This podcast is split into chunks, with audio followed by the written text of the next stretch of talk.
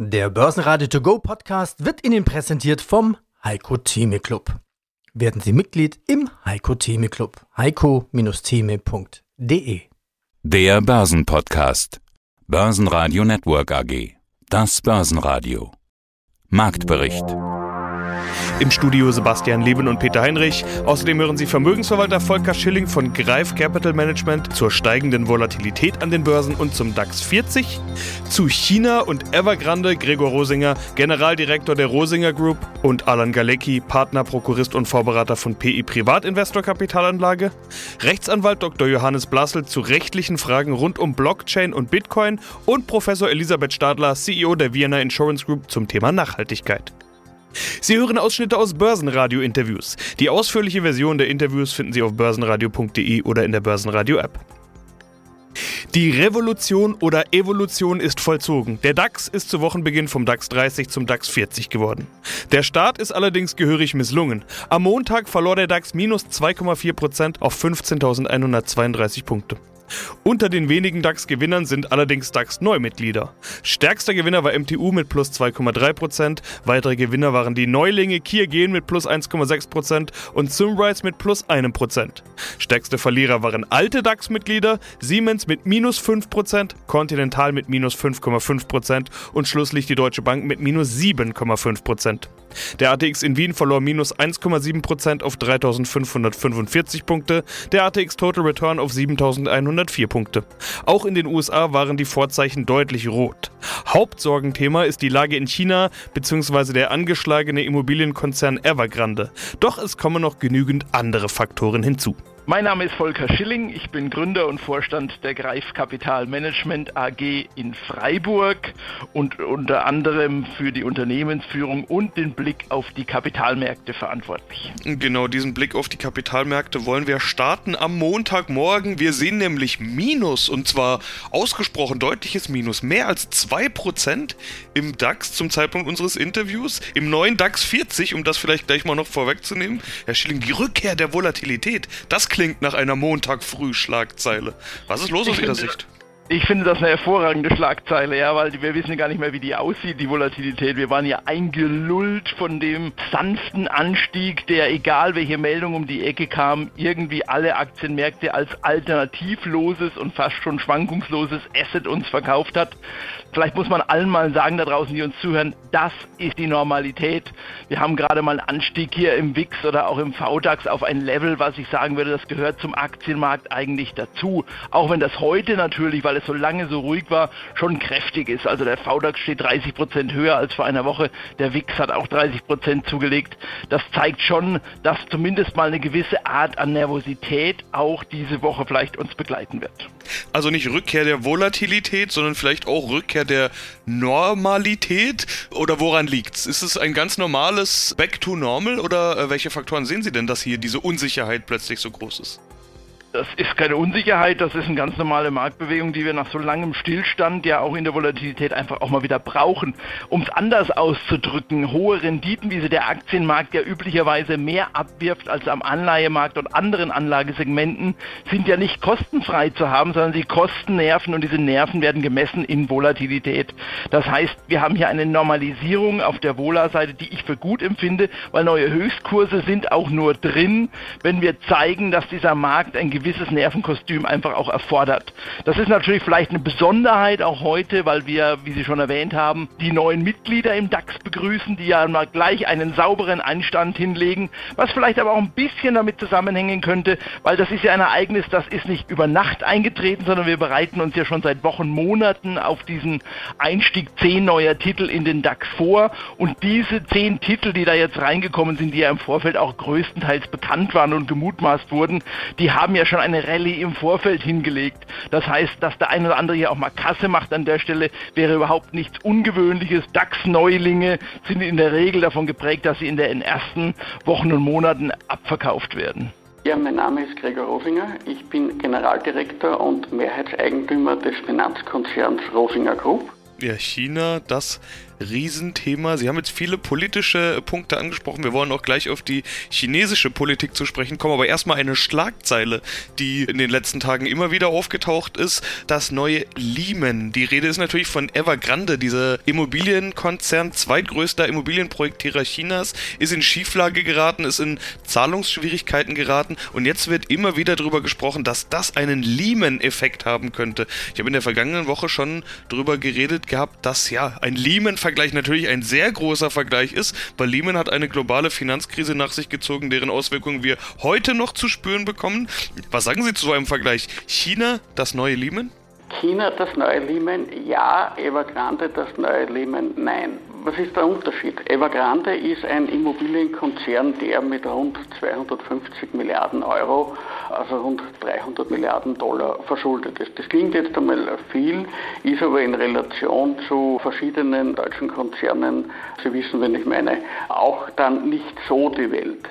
Natürlich, wenn ein Forderungsausfall von 300 Milliarden Dollar oder 250 Milliarden Euro wäre, dann wäre das natürlich ein riesen Schockeffekt für die Wirtschaft. Jetzt ist aber das Thema, dass bei Evergrande natürlich auch Werte dagegen stehen. Bei Evergrande stehen Immobilien dagegen. Es ist mittlerweile so, dass seit einigen Tagen Evergrande bereits an Investoren, die ihr Geld zurückwollen, Immobilien überträgt und so hier entsprechend Schulden abbauen kann. Natürlich wird bei Evergrande bei dem ganzen Schlamassel noch eine ganze Menge an nicht bedienbarer oder nur schwer bedienbarer Schulden überbleiben, aber im Wesentlichen, man kann es nicht mit Lehman vergleichen, weil bei Lehman hatten wir ja das Thema, dass dort sehr viele Derivate waren. Das heißt, die Ausfälle dort, die haben äh, sich auf Derivate bezogen. Das bedeutet, dass irgendwo anders noch viel größere Verluste aufgeschlagen waren. Und wenn Sie sich zurückerinnern können an die Lehman-Situation, wusste man ja oft tagelang auch nicht, bei wem welche Derivate im Endeffekt lagen. Das heißt, wo im Endeffekt also die Schockwellen zu spüren sein werden. Bei einer Evergrande ist die Situation deutlich überschaubarer. Das ist ein Immobilienentwickler, der hat Lieferanten, der hat Handwerker, die für ihn arbeiten, der hat Kunden, der hat die eine oder andere Verbindlichkeit bei staatlichen Stellen, bei öffentlich-rechtlichen Körperschaften und dergleichen. Das heißt, man weiß dort, Baufirma X äh, hat, wird ein Problem haben, wenn der nicht bezahlt wird. Baufirma Y und Handwerker Z werden ein Problem haben, wenn Evergrande nicht zahlt. Aber man kennt genau die Auswirkung und das Umfeld und kann dann von diesem Umfeld aus weiter Schlüsse ziehen. Das war bei Lehman nicht der Fall. Und wie gesagt, wir sprechen bei Evergrande auch nicht von Schulden, die in dieser Form gehebelt waren mit Faktoren von 50 und 100, sodass im Endeffekt der Verschuldungsgrad 50 oder 100 mal so hoch wäre.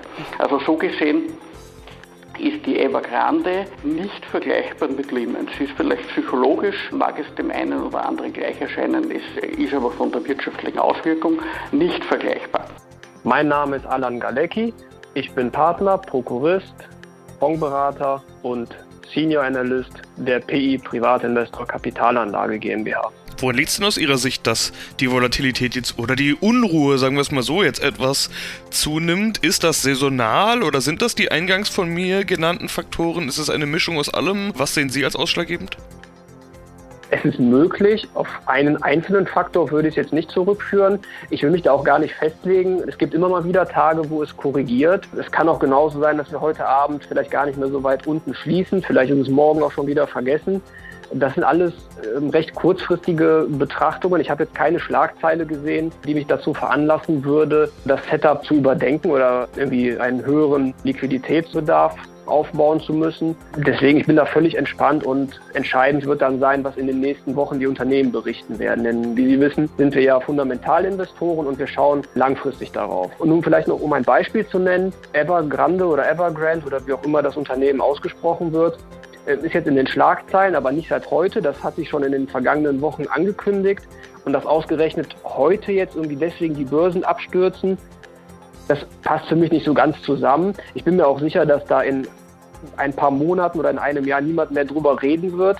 Äh, wenn wir da vielleicht so ein Parallelbeispiel nennen könnten. Im Jahr 2015 ist die südkoreanische Reederei Hanjin pleite gegangen. Und das halte ich zum Beispiel für einen enorm schwerwiegenden oder ein schwerwiegendes äh, Beispiel. Die Räder, das waren ja nicht ganz so viele, mittlerweile sind es noch weniger, die auf dem Markt sind, leihen sich Container von Containerverliesern, die für den Welthandel eben essentiell sind, denn rund 90 Prozent des äh, Warentransportes werden auf dem Seewege abgewickelt. Und wenn da irgendwas ins Ruckeln kommt, dann hat das massive Auswirkungen auf die gesamte Weltwirtschaft. Und da redet aber heute keiner mehr drüber.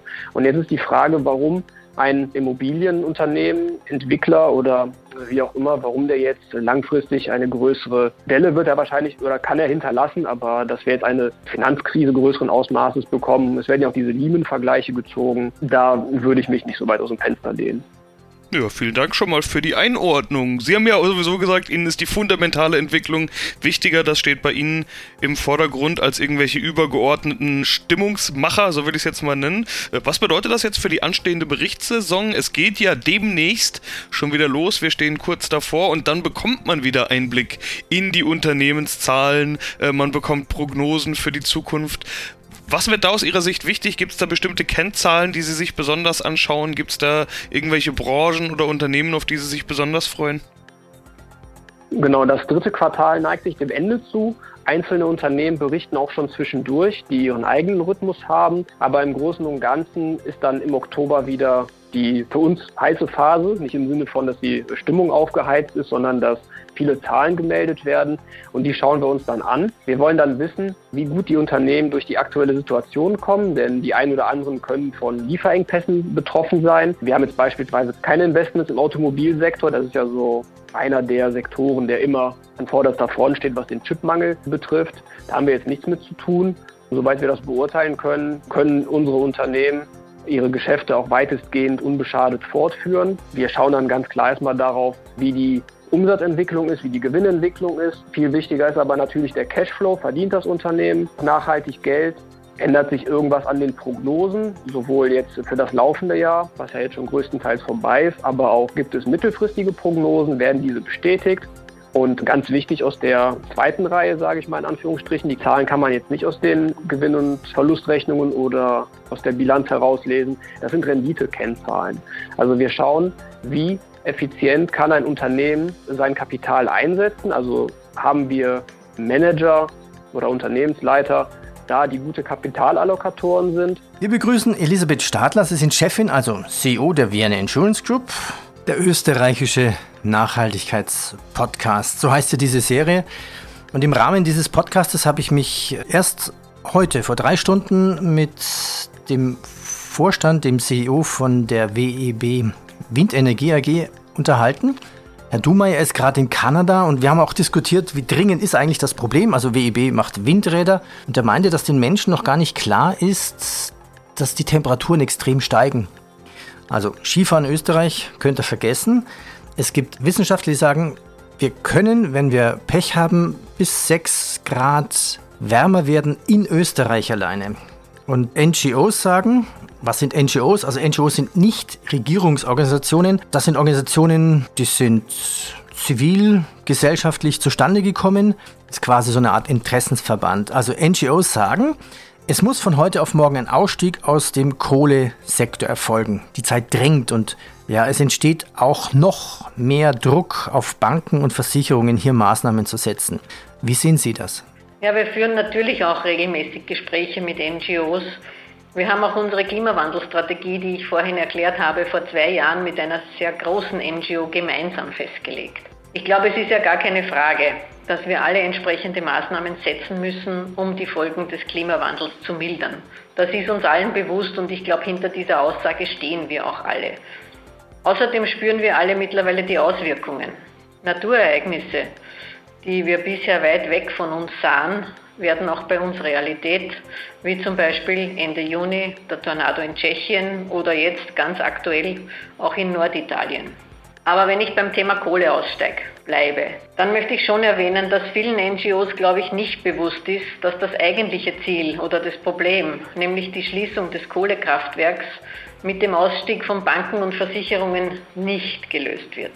Konkret haben zum Beispiel unsere tschechischen Versicherungen nach Interventionen durch einige Umweltorganisationen verkündet, ab Beginn nächsten Jahres keine Kohlekraftwerke mehr zu versichern, unabhängig davon, ob hier aufgrund unserer Bestimmungen eine Weiterversicherung auch möglich gewesen wäre. Umgehend haben sich natürlich chinesische Versicherungsanbieter gemeldet, die nun Versicherungsschutz ohne besondere Auflagen bietet. Das heißt, das Kohlekraftwerk wird somit weiter betrieben und die Wertschöpfung geht nach China. Ich glaube, dieses Problem muss primär im Land und auf Regierungsebene gelöst werden und ist eigentlich eine gesellschaftliche Aufgabe. Johannes Blassel ist mein Name. Ich arbeite in Frankfurt im Kapitalmarktbereich als so Rechtsanwalt seit fünfeinhalb Jahren bei einer Großkanzlei und habe äh, vom Jahr gewechselt zu dann hier so EY und berate da alles, was mit Blockchain-basierten Vermögenswerten zu tun hat. Das hätte, hätte, das gibt es oft an der Börse. Ja. Jetzt müssen wir den Hörern sagen, wir treffen uns hier auf dem Derivatetag in Frankfurt. Sie waren auf dem Podium und es ging hier um Bitcoin. Wir haben ganz viele unterschiedliche Themen und gucken mhm. wir mal, dass wir mehr so die rechtlichen Sachen mit Ihnen diskutieren. Ist Bitcoin eine Währung oder nur ein Wertaufbewahrungs Asset, eine Einheit. Ja, da müsste ich die Frage schon wieder zurückgeben, was Sie unter einer dann Währung verstehen. Also klassische Währung meint ein dann staatlich kontrolliertes Bezahlmittel. Das haben wir bei Bitcoin natürlich dann nicht, weil Bitcoin eben nicht von einem Staat begeben wird und kontrolliert wird. Währung bedeutet für mich immer zumindest auch, dass der Hauptzweck im Bezahlen liegt. Also, dass Sie mit einer Währung Gegenstände kaufen, damit Sie aus dem Tauschhandel eben herauskommen und nicht mehr so dann hier den Apfel gegen eine Flasche Mineralwasser tauschen müssen, sondern dass Sie eben bezahlen können. Und dafür wird der Bitcoin eigentlich sehr wenig eingesetzt. Ja, es so dann gibt die Möglichkeit, hatte ich eben auch gesagt, bei irgendwie Lieferando oder so, dann in Bitcoin zu bezahlen, die Bestellung. Das wird aber kaum genutzt. Und deswegen ist der Bitcoin eigentlich so ein Anlageobjekt, wie Aktien zum Beispiel. Ja. Liegt es auch an der, an der Länge? Mal schnell, ich habe das Beispiel vorhin schon gebracht, wenn ich einen Kaffee mir über Bitcoin bestellen müsste, würde ich mir eigentlich gleich zwei bestellen, weil das immer so lange dauert dann. Hier ist es so. Also wenn Sie das mal probieren, bei Lieferando oder so, das geht ähnlich schnell wie dann über PayPal. Äh, das ist alles miteinander vernetzt. Da gibt es hier eine Struktur im Hintergrund, die diesen Bezahlvorgang bestätigt. Das dauert nicht lange. Was Sie, glaube ich, meinen, ist das dann Mining. Also wenn Sie dann hier Bitcoins oder was heißt das Mining, wenn sich Bitcoins von der einen Wallet zu anderen übertragen, ja, das könnte lange dauern. Allerdings muss man auch da sagen, gibt es ja mittlerweile hier die Börsen, die Kryptobörsen und da können Sie, wie wenn Sie dann Wertpapiere kaufen im Online-Depot, innerhalb von zwei Minuten haben Sie dann hier die Bitcoins bei sich im Konto. Ja. Also das geht relativ zügig mittlerweile.